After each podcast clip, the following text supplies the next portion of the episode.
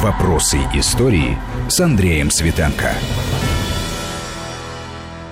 Добрый вечер. У микрофона Андрей Светенко. Рядом со мной моя коллега Виктория Шейна. Добрый вечер. И наш сегодняшний гость, доктор исторических наук, профессор Дмитрий Павлов. Дмитрий Борисович, приветствую вас. Здравствуйте. Вечер. Дмитрий Борисович, заместитель директора Института российской истории Российской академии наук. А поскольку мы все лето говорим о главном событии историческом, без привлечения сказать, э, этого года, столетия начала Первой мировой войны, то вот у нас э, академический ученый сегодня в гостях, который вот что-то из сказанного нами ранее, может быть, поправит и дополнит. И дополнит, да, и свою точку зрения выскажет, что немаловажно, потому что, ну вот как принято говорить, сколько людей, столько и мнений. По части истории это вдвойне, если это возможно так. Я напомню наши телефоны 232 15 59, код Москвы 495, 232 15 59, а для отправки смс-сообщения набирайте э, номер 5533, 5533, плюс слово «Вести» в любой транскрипции. А спрашивать у нас можно и нужно о том, ну, действительно, в какой степени это все было неизбежно, где здесь рок судьбы, где здесь усилия, в том числе и бездарные правители, где здесь инерция массы, которые, так сказать, не не могут себе представить, как события начнут развиваться. Точка невозврата, э, Да, где-то точка невозврата в данном случае. Кто больше был готов, кто Кому это готов? все было нужно, да. И вот интересно, забегая вперед, победили ли те, кто больше всего был не готов, так сказать, и вынужденно. Ну, а самое главное, вот э, это то, что вот есть такая банальная фраза «генералы всегда готовы к прошедшей войне». Я думаю, Первая мировая здесь не исключение всегда.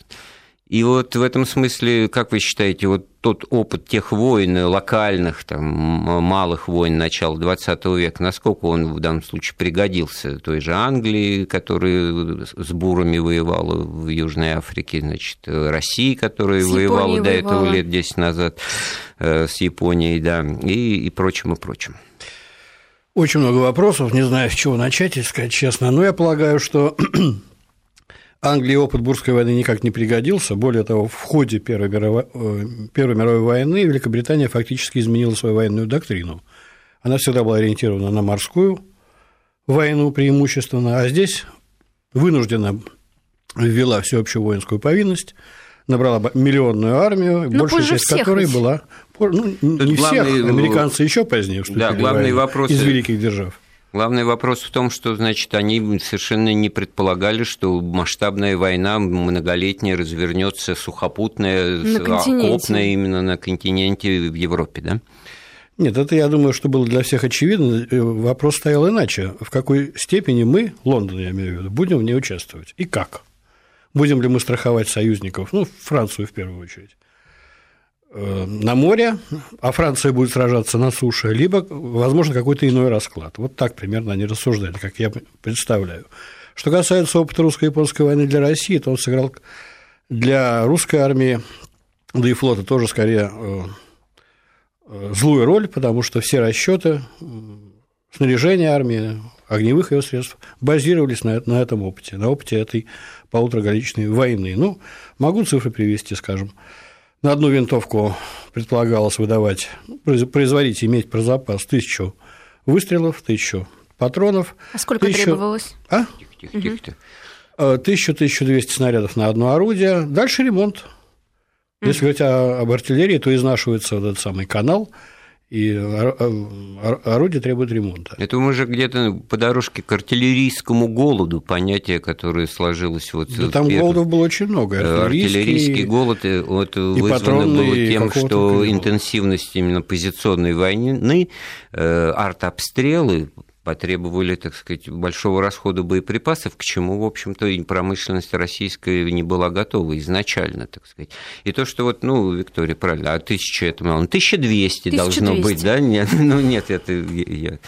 Нет, это нормально, понимаете, вот как-то мы упускаем из виду, что те же винтовки, уж коли о них сошла речь, имеют свойство изнашиваться. Скажем, средняя ежемесячная потребность русской армии в ходе уже войны была 200 тысяч винтовок.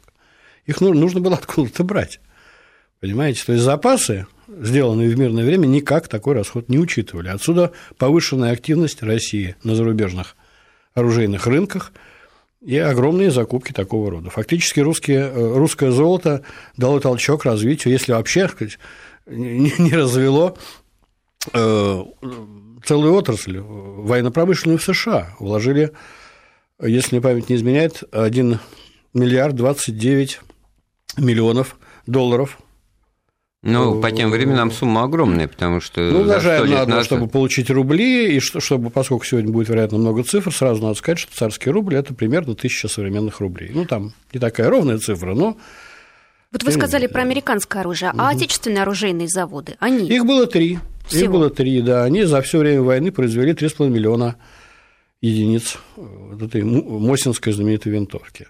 Вообще на вооружении русской армии, так уж получилось, было 10 различных винтовок, разных унификаций. Это игра, игра Кропачек, это французские, Лебель французские, Веттерли швейцарско-итальянские, Арисака японские, ну и трофейные австрийские германские тоже. Ну, и, естественно, основным видом э, стрелкового оружия была вот эта самая винтовка у всех разные калибры, то самые ну, патроны, как это в этом фильме, гранаты у него не той системы, это получается. Ну, это же понятно, не что так когда очень было мрачно на самом деле.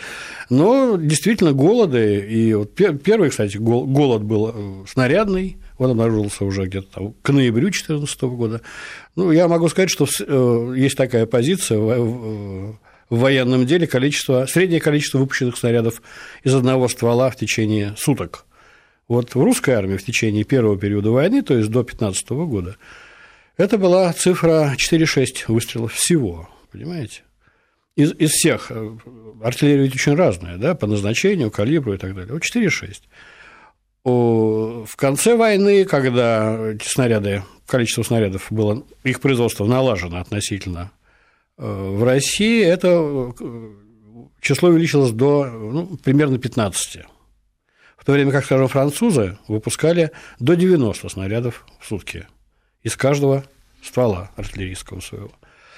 А немцы? А, немцы, я думаю, что, не помню сейчас точно, но я думаю, что цифра сопоставима с французской. По крайней мере, это постоянные жалобы о том, что наша артиллерия молчит, и э, наши солдаты сидят в окопах, осыпаемые просто немецкими снарядами.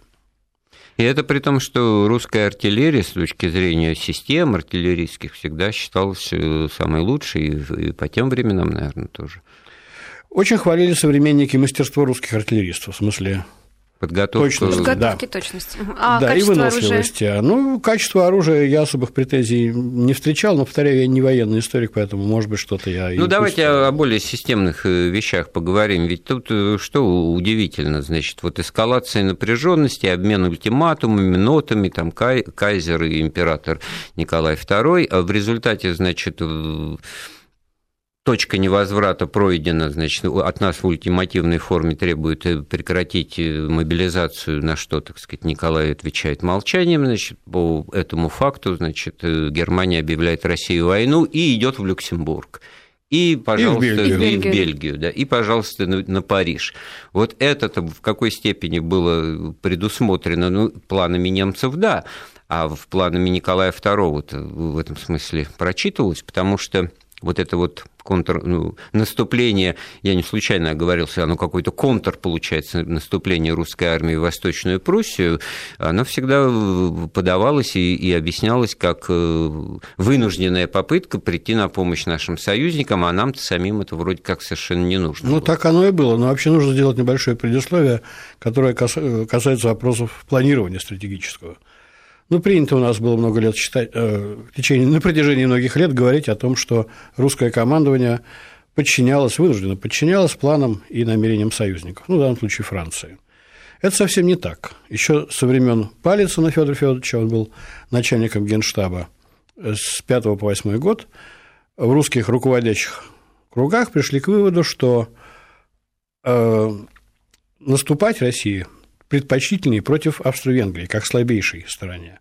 А против Германии в случае будущей войны э, европейской ограничится обороной. Это был план А и Г, соответственно. И это все вопреки э, твердому обещанию, данному э, французам, а с 1908 года совещания руководителей генштабов были, проводились регулярно, Париже и в Петербурге, вопреки данному обещанию о том, что главный соперник, главный противник – это Германия. То есть у России, в общем, была своя точка зрения на последовательность военных акций, повторяю, в случае начала Большой а войны. вот то параллельно, что вы упомянули восьмой год и да. постоянные совещания на да. постоянной основе, да. они вот как бы вопрос о неизбежности войны-то уже раскрывают туманчик над ним. Это, да и нет, вы знаете, нет. Это ну, понятно, что то тоже, понимаете, постоянно требуются большие экскурсы в историю. В XIX веке существовало такое понятие, как европейский концерт. То есть не было двух ну и вообще не было серьезных больших постоянных блоков, и поэтому, в общем, была более гибкая система международных отношений. Если какая-то страна усиливалась, остальные великие державы объединялись против нее, умеряли ее пыл, и на это, в общем, наступало затишье. Ну, как было, скажем, во времена Крымской войны в отношении России. Россия оказалась в изоляции и воевала с коалицией европейских держав. С появлением Тройственного союза и Антанты ситуация в корне изменилась. Появились два блока и, в общем, именно с тех пор, как они появились, эти два блока, что, кстати, тоже нет, вы очень важную мысль сформулировали. Концерт лучше, чем, да, два трио. да? да, блоковая система, совершенно справедливо. Очевидно же, что блоки рано или поздно столкнутся. Э, да, так оно и произошло в итоге. То есть вот эта ситуация баланса сил превратилась, ситуация с блоками, в свою противоположность. А можно было в какой-то момент все-таки повернуть вспять? То есть вот мы говорили про точку невозврата. Вот на ваш взгляд, когда она была пройдена?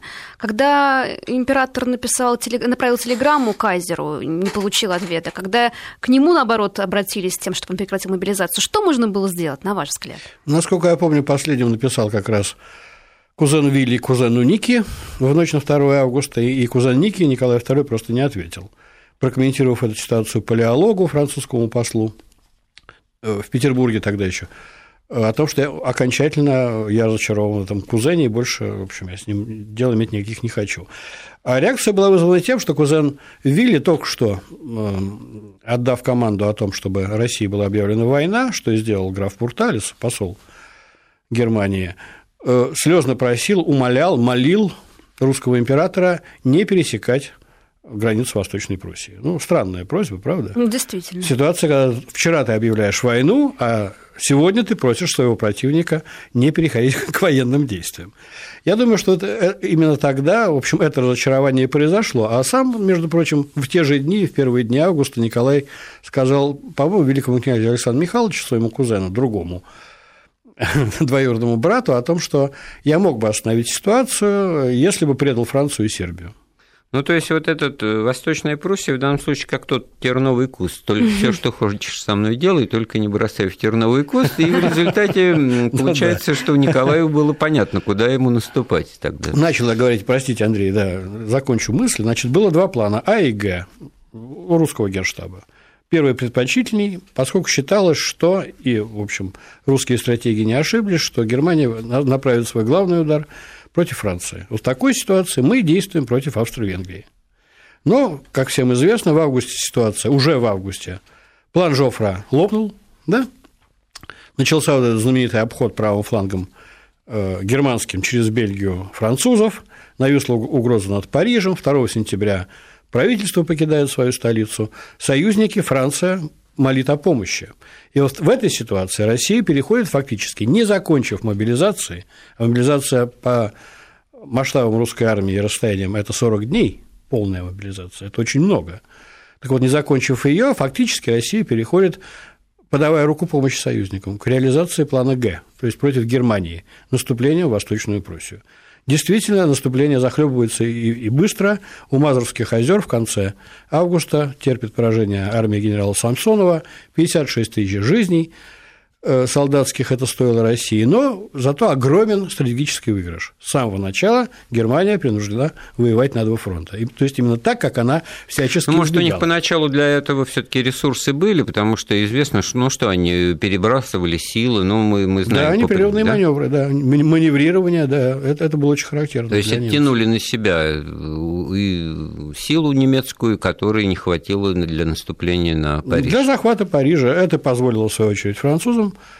В начале сентября, да, победить в Марной. Да. Ну, тут надо, конечно, рассуждая на эти темы, себе четко представлять государственные границы, что такое был западные рубежи Российской империи, это Великопольша с Варшавой в центре, а побережье э, Балтийского моря, mm-hmm. так сказать, на севере, это э, коридор, вот, э, соединяющий Восточную Пруссию, да, Западную, да. это были германской территории. Поэтому, с одной стороны, если как кулак для наступления рассматривать вот эти вот плацдарм Варшавский, то оттуда, в общем, не, очень недалеко до Берлина, и можно было бы прям туда и ударить. На потому что это французы. линия фронта января 1945 года, получается, да, да, если да. Вторую мировую вспоминать. А, да. А с другой стороны, опасность вот такого, значит, мешка, мешка да, да, который тоже начала сказываться, особенно вот после поражения Самсонова и Рененкамфа. Но была же ведь еще другая операция, вот вы говорите про Австро-Венгрию и Галицийская. Кстати говоря, Австро-Венгрия объявила войну России 6 августа, уже когда все уже, уже когда вовсю. все работало, да, то есть устраняя такое недоразумение. Собственно, с этого все и начиналось, с Сараева, Эрцгерцог, значит, сербы и так далее. Так далее. Причем они всячески оттягивали это объявление войны, и Берлин подстегивал, как пишет один из э, наших зарубежных коллег, историк Австро-Венгрии периода Первой мировой войны, Вена, э, как там у него, понуждалась и оскорблялась Берлином, что вы тянете, да, вам пора вступать, объявлять войну России. А почему же Австро-Венгрия тянула? Вот хороший вопрос. Э, понимаете, у каждой страны было свое представление о том, как будут развиваться события и свои цели, ну, это естественно. Так вот, Австро-Венгрия, начиная, э, вообще-то говоря, она начала войну, да, бомбардировкой Белграда в самом конце июля 2014 года. Какие цели она преследовала? О какой войне вообще думали в Вене? Э, никак не о мировой точно, как максимум о европейской. Это в том случае, если за Сербию вступится Россия. Но был шанс, как казалось, стратегам уже венским, что Россию удержат союзники, в первую очередь Великобритания. Свои собственные трудности, не абсолютная готовность к войне с военной точки зрения. В общем, Россия был шанс, была какая-то вероятность не будет вступать в эту войну. И тогда война будет региональной или локальной, то есть между Австро-Венгрией и Сербией. Цель – уничтожить, как писал э, Вильгельму II Франц Иосиф, уничтожить Сербию как политический фактор в Европе. Для того, чтобы стать частью вот в составе... Чтобы аннексировать ее, угу, как там как годами раньше Боснию Угу. То есть вполне умеренные аппетиты такого регионального характера и, и никаких таких амбиций особых. Я вспомнил, что где-то ну, перед смертью, а умер он в 16 году, Франц Иосиф-то, да. значит, когда ему уже докладывали, что империя рухнет и не выдержит, и, так сказать, на кону вообще жизнь государства, он так в сердцах сказал, ну, если, значит, не, не суждено выжить и существовать, то пусть хоть умрет достойно. То есть вот обреченность какая-то в этом смысле. Рок да, она очень неудачно воевала, особенно против России.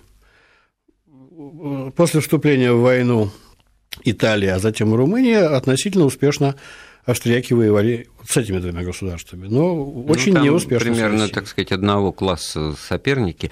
А вот насколько в этом смысле ослабляла Австро-Венгрию то обстоятельство, ну, мы, опираясь на бравого солдата Швейка, опираясь на массу, так сказать, примеров того, как потом в нашу гражданскую войну войны интернационалисты, венгры, чехи, тот угу. же Иосип Брос Тита, то есть э, армия австро-венгерская, такое впечатление, что она состояла из, сплошь из представителей нации нацменьшинств славянского происхождения, которые не очень хотели погибать за Франца Иосифа и с удовольствием сдавались в плен, а потом очень, так сказать, здорово повлияли на ход событий, собственно, в России. Да, это так, что наиболее боеспособными были, собственно, австрияки, затем шли ганведы, венгры, ну, а затем уже представители славянских народностей. Я неправильно всегда ударял мысленно гонведы, да, гон, ганведы, да. Ну, хорошо, это деталь. Ну, вот в этом смысле, кстати, венгры довольно боевая нация исторически, так, если последить, потому что это они-то солдаты, будь здоров, мадьяры там и так далее, и так далее. Но в данном случае Венгрия была все таки статусная, титульная нация, mm-hmm. да, и империя это была австро-венгерская, и, в общем-то, полагается считать, что они, так, так сказать, сознанием дела в ней участвовали. Но тем более интересно, что как бы они-то оказались и на линии фронта, если галицийской Да, если брать битву галицийскую переходить. И в этом смысле, насколько там стратегия или тоже, так сказать, момент все определял, вот надо что-то предпринимать, в том числе спасая тех же французов, наступая... Вы имеете в виду с русской стороны? Да, с русской, конечно. Ну, я уже сказал, что существовал план А, вот этот самый, нацеленный против Австрии и Венгрии, которая бы объективно была слабее.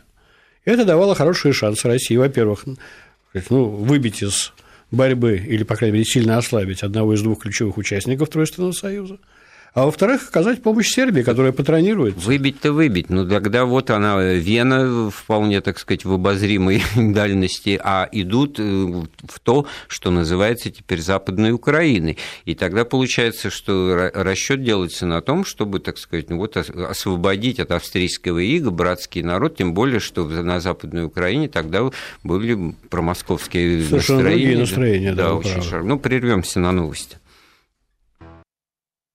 Ну да, вот действительно так, как это было в нашем анонсе сейчас э, и сказано. И впечатление такое, что э, величие это приписываемо. Я обращаюсь к нашему гостю, доктору исторических наук, профессору Дмитрию Павлову.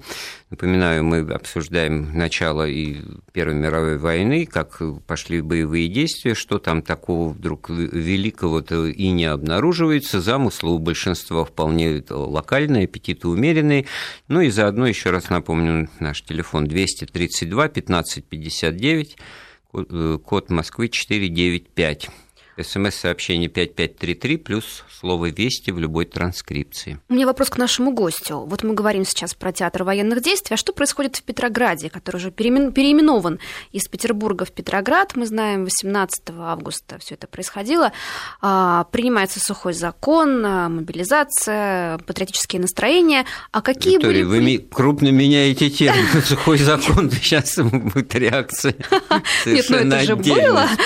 Тем не менее. Да, бюджет перестает быть пьяным, кстати сказать, э, в доходной части бюджета, а в предвоенные годы это от 2,5 миллиардов до 3,5 миллиардов рублей. Угу. Это тоже Он занимал около да. миллиарда, 899 угу. миллионов доходы от винной монополии. Все ли на такие меры пошли воюющие да. страны? Все. Да. Вот очень интересно, да. То есть это в тренде, как сейчас говорится. Э, а как же вот эти сталинские и наркомовские 100 грамм, абсолютно другая логика, да, потом была властвовал. И это к тому, что масса в воспоминаниях современников, э, если почитать, то там это красной нитью на каждой странице проходит, как бы само собой разумеющееся. В чем заключалось? У многих же были свои такие погреба, запасы у людей среднего достатка сословия, все опечатаны, э, все, так сказать, сознательно, ну, во всяком случае, те, кто про это писал, значит, все сознательно это дело, от этого дела отказывались. Вот, и Еще начались события 17 года, я имею в виду конца 17 года, угу. с разгрома винных погребов. С распечатывания их, да, именно. сказать. Ну, ага. когда с, с резьбы все Ну, если светать. по воспоминаниям ступени Смольного института, когда там уже заседал штаб восстания, были залиты красным вином. На что Владимир Ильич говорил, зальют революцию вином, сволочи.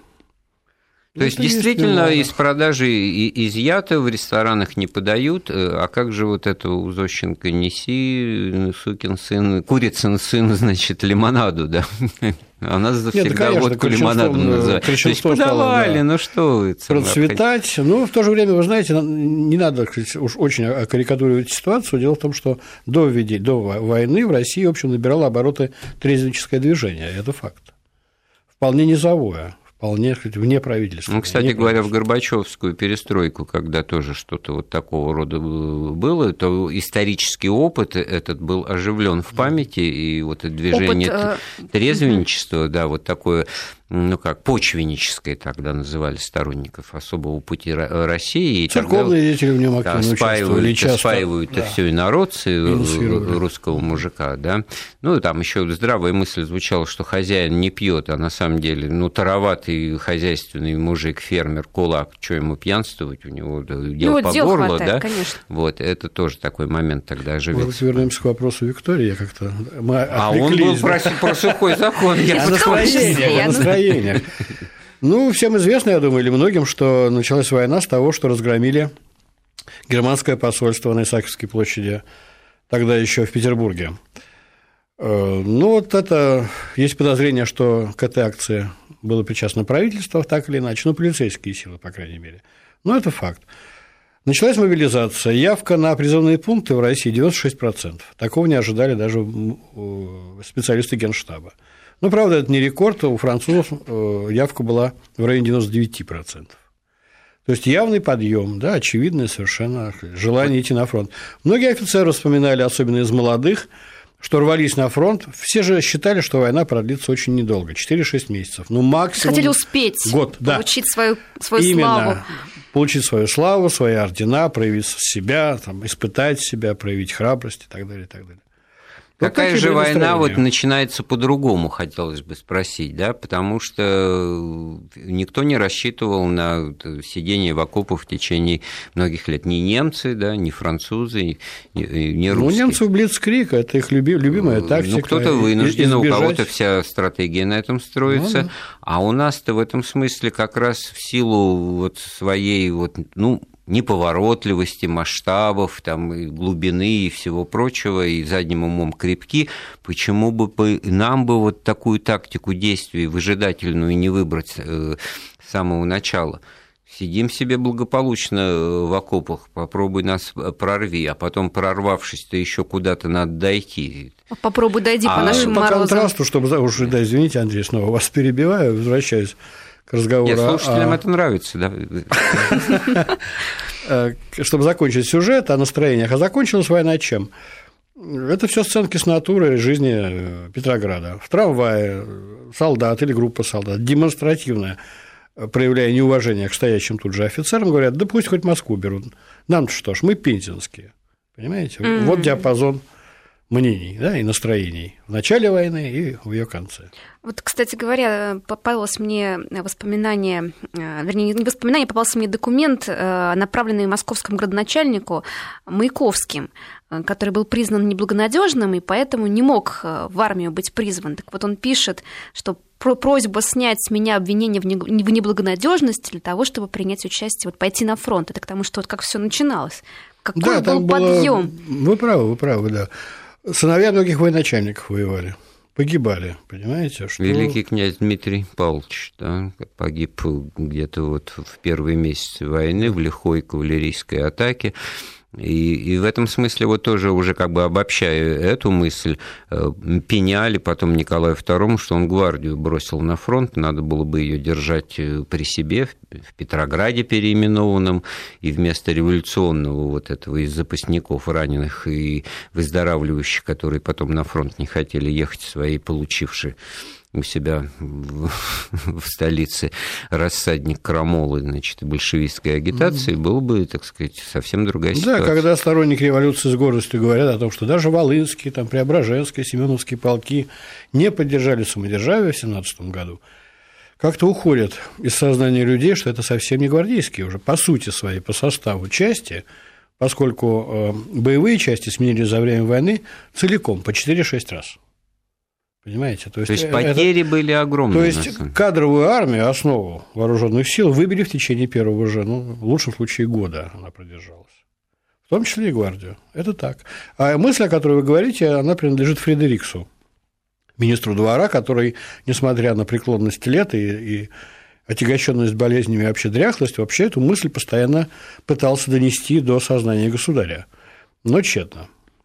Вот смотрите, все-таки хочется какой-то э, параллельный ход э, отчета. Ясно, что любая война – это испытание э, страны на прочность в смысле ее ресурсов, да, в смысле того, насколько у нее и морально-политическая, так сказать, выдержка глубока. И что в этом смысле в Германии? Там, там нет гвардии, там нет такой армии, тоже же потери, да, потери у всех. Значит, в этом смысле французы э, в красных штанах в 99% воюющие, демаскирующие, тоже потери несут, да, тоже можно разочароваться, тоже можно, так сказать, штык в землю э, уже через год, а то и раньше. Не происходит этого? Более того, знаете, вот Россия действительно, как известно, имела самую большую сухопутную армию, кстати, самый большой военно-сухопутный бюджет до войны в мире был у России. И второй в Европе военно-морской. Это к вопросу о готовности, о том, как готовились к войне. Так вот, Россия, имея самую большую численную армию, испытывала наименьшее военное напряжение. Я имею в виду, есть такой термин соотношение между количеством мобилизованных и э, мужской частью населения. Это 8,5%, вот эта цифра, военное напряжение, вот с этой точки зрения для России. При том, что армия в целом э, там, по разным подсчетам было мобилизовано от 15 до 19 миллионов человек. За какой промежуток? За все время. За все войны, время. Да. Э, у французов было наибольшее военное напряжение, это почти 20%, сравнимое с немецким. Но они на себя первый удар приняли. Дело вот не в первом ударе. А Правильные а вещи Дмитрий Борисович говорит, потому что вот, ну, это очевидная вещь, что вот оболганная война, забытая война, так сказать, перевранная война, э, я в свое время, когда значит, вот в историю вникал, учился, там пятерки получал, меня вот это вот то, что где-то война, а вот масса свидетельств того, что Маяковский, Блок, Есенин, прочее, ну, какая-то мирная жизнь, 15-16 год, она продолжается. Нет такой мобилизационной ситуации, что, ну, как 42-й, 41-й, ну, понятно, война, все подчинено интересам войны и ситуации на фронте. А тут, как бы, так сказать, война войной, ну, и мирная жизнь тоже бьет ну, ключом. Да, ну и парадокс в том, что страна, которая испытывала наименьшее военное напряжение, потерпела, в общем, сокрушительное Самое поражение, капитулировала фактически. Это была другая страна, это совершенно очевидно, но факт остается фактом. У нас есть вопрос от слушателя, он немножко не по нашей теме сегодняшней программы. Задать вопрос, а почему не был поддержан брусиловский прорыв? Ну, немножко ну, удаляемся. почему не по нашей? Я испугался, что не про Первую мировую Нет, не про войну, ну, про какую-то дальше, другую. Не дальше. был поддержан союзниками? Вот на, не уточняет. Же, Наверное, да. да. Почему не был поддержан? Вот. Понимаете, была огромная проблема в координации военных э, различных мероприятий. Вообще, вот как вы себе представляете, вот идет коалиционная война, есть штабы, да, у каждой армии есть свой штаб. Происходит периодически заседания, так называемые конференции военные в городке Шантии, к северу от Парижа он находится, несколько конференций проходит. Но это разовое мероприятие. А текущие военные дела, они требуют ну, то есть, в общем, как мы кому-то помогать, то давайте, а когда нам кто-то бы мог помочь, то Ну, это к вопросу конференции... о да, союзническом эгоизме, я так да. понимаю, да, имеется в виду. Нет, вот эта вот некоординация действия, она, в общем, присутствовала на протяжении Ну, там же войны. Галиполийская операция, она же пораньше немножко началась, чем Она началась и закончилась в 2015 году, да. закончилась ничем. Кстати, по просьбе русской стороны пытались ну, вот это потому, что взять они что-то пытались помочь. Да, иногда получалось что-то скоординировать, но в итоге Россия испугалась сил, которые были привлечены для захвата Дарданелла, а это очень чувствительная область для русских интересов. У ирландцев есть в статусе народной песни значит, что-то про Галиполи, значит, это им знаковое фигу... слово, значимое, символическое, потому что британская армия там была представлена ирландцами, э, ирландский корпус, но это уже, так сказать, лишняя информация детальная. Нет, в этот десантный э, экспедиционный корпус там входили, я помню, и сенегальцы от, у французов, и еврейские добровольцы в составе британских вооруженных сил. То есть это была такая многонациональная операция. И уже, чтобы завершая этот экскурс, этот аппендикс в Галиполи, то, насколько мне известно, Ататюрк там себя и проявил как генерал, и пошел, пошла его слава. Ну что ж, прервемся на очередной выпуск новостей.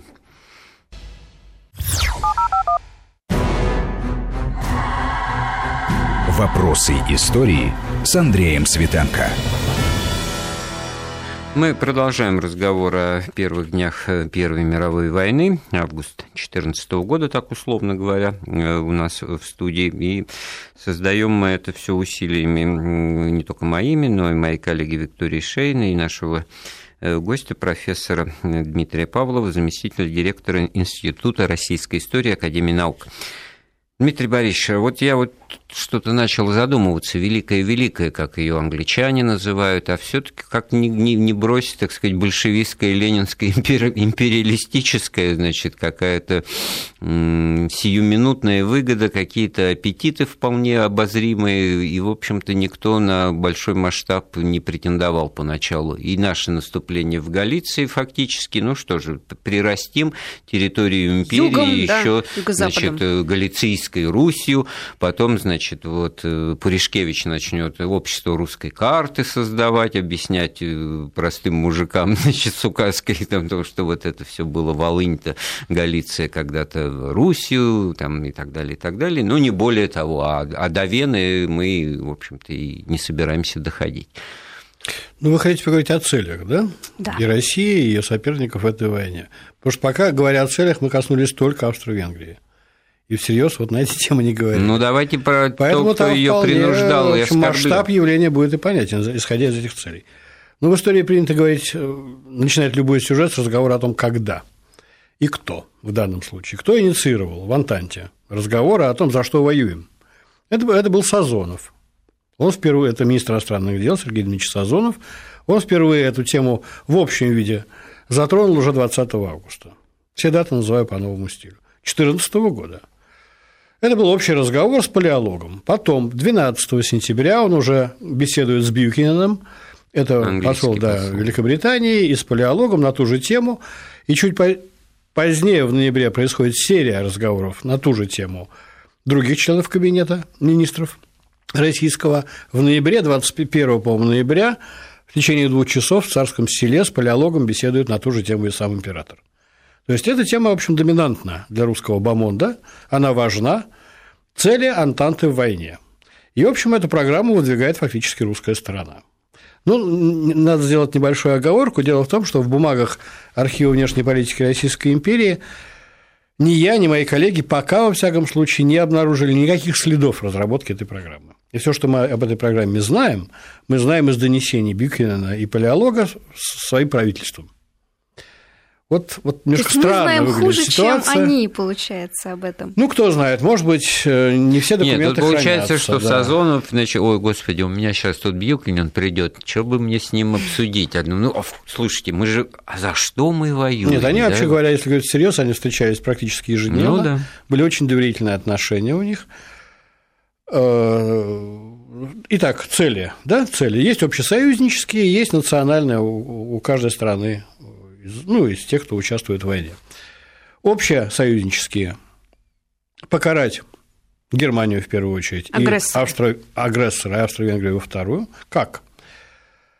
Э, лишив Гогенцоллернов э, императорского достоинства, превратив, э, вернув самостоятельность германским землям, превратив Пруссию, ну, центр объединения Германии, в обычное королевство, Ну, в общем, И так сказать, территорию. а- опасные аналогии с современностью возникают, но, значит, исключить из концерта, получается. ну, понизить да? статус, превра- превратить его в Ну, не второстепенного игрока на мировой арене. Вот, вот задача. Да? Ну, плюс контрибуция, плюс лишение колоний, лишение флота. Это уже вещи, которые привносят союзники в этот русский план. Ну, в общем, вот такая цель. Никогда ни в одном документе речь не шла об уничтожении германской нации. Вот И государственности Да. как таковой. Причем Николай специально говорил о том, что немцы сами будут выбирать свою форму правления после победы Антанты в войне. Э, Аналогично, так сказать, Алаверды Берлину тогда, а у них что в этом смысле за планы? У них планы, понимаете, там еще сложнее с планами. Дело в том, что э, у них с конца XIX века образовалась так называемая Пангерманская лига, очень активная, полуправительственная, но формально общественная организация, которая э, эксплуатировала печать повременную очень активно, засыпала правительство петициями программного характера. Ну, чтобы было, был понятен э, масштаб претензий, могу сказать, что условия Брестского мира, как говорят сами э, немецкие историки, это вот реализация программы Пангерманской лиги. Первый официальный документ, который сами, кстати, немцы нашли, германские историки, еще в 60-е годы относительно планов Германии в войне, датируется 9 сентября 2014 года. То есть получается, что Германия, я имею в виду официальные круги, вступали, вступая в войну, толком-то не, не, не Ну, понимали, и не формулировали. Аналогично Ватсон, потому что все, у всех такая ситуация была, получается. Да, да. Ну и что касается империалистического характера, не хочу превращать свою речь в лекцию, но мне очень не нравится, когда характеристика войны ограничивается вот, вот таким образом. Империалистическая, за колонии и все, ничего подобного. Там были элементы и, безусловно, экспансионизма, особенно видные и очевидные страны Германии, но были и другие. Бельгия за что боролась? Первый объект первая жертва германской агрессии? За суверенитет. Сербия за что боролась? За то же самое. У России планы были восстановить Польшу в этнографических границах, то есть зачеркнуть три раздела Польши конца XVIII века, восстановить государственность Польши, правда, под своим Ой, польский вопрос, он там э, отдельной строкой надо бы э, обсуждать, потому что все участники конфликта полякам обещали в случае своей победы восстановить ну, Польшу Европы, ну, независимость, да, и поэтому у поляков было ну, можно ли такую цель э, однозначно, абсолютно, безоговорочно называть империалистической? Я думаю, Они в выигрыше оставались в любом случае. А у меня еще вопрос по поводу наших планов. А правда ли, что 20 августа Николай II принимал представителей так называемой Московской русской чешской колонии, которые предложили, вот я читала такой вот интересный момент, что э, был такой план, чтобы засияла чешская корона святого Вацлава в лучах короны Романовых. Предлагали, дескать, славянского, представителя славянской династии на вот трон, поскольку был такой э, политический, да, был такой политический казус, что Франц Иосиф, он э, не короновался в Праге, как его предшественники, и, получается, по формальным основаниям чешский трон был свободен. Вот Знаете, такой... мне об этом ничего не известно, но вообще там масса в этой войне совершенно неожиданных поворотов. Скажем, уходя совершенно от чешской тематики, уж угу. извините, скажем, э, в русском генштабе всерьез абсолютно в 2016 году прорабатывались планы создания нескольких добровольческих японских национальных батальонов. Как интересно. Да. Но Япония на стороне Антанты воевала. Да, но 10 лет назад воевали да. люто э, Россия и Япония, правда? И, тем не менее, такие планы прорабатывались, и только нежелание японского правительства санкционировать это дело, и незнание, отсутствие в японской армии офицеров, способных хоть ну, что-то понять по-русски, это дело не позволило реализовать. Колчак, сколько я помню, всю войну вырабатывал планы десантной операции в Константинополь значит, Нет, силами не совсем Черноморского так, не совсем флота. Так. Колчак, как вот вновь назначенный командующий Черноморским флотом, он произвел то, что не сделал его предшественник Абергард, и то, что было предусмотрено предвоенным планом. Он минировал Верхний Босфор, то есть выходы из Босфора, для того, чтобы не давать турецким кораблям проходить туда, в Черное море. Ну, Турция у нас в разговоре присутствует, как само собой разумеющаяся, воюющая против э, России, но ведь это тоже как-то, так сказать, надо э, объяснить, потому что в этом смысле свой собственный интерес, но выборы мы знаем по Крымской войне, там Англия и Франция ее поддерживали, а тут, э, значит, соответственно, Германия, Германия и Австрия. Ну, Турция, очевидно, стремилась вернуть себе кавказские территории. Кстати, к вопросу о неповоротливости русской армии, 40 дней, да, мобилизация полная. У Турции она объявила мобилизацию 2-3 августа, то есть первые же дни войны, одновременно нейтралитет в австро-сербском конфликте, но объявила мобилизацию. Закончилась она 19 октября. Посчитайте, сколько времени мобилизовалась турецкая армия. Едва закончив эту мобилизацию, она вторгается в Батумскую область России без объявления войны. Потом до этого, 27 сентября, сколько помню, перекрывает проливы для русских судов всех. Соответственно, русская торговля внешняя падает, сокращается приток валюты, потому что что остается в распоряжении? Балтийская, Балтийские порты и северные, которые замерзают, я имею в виду северные.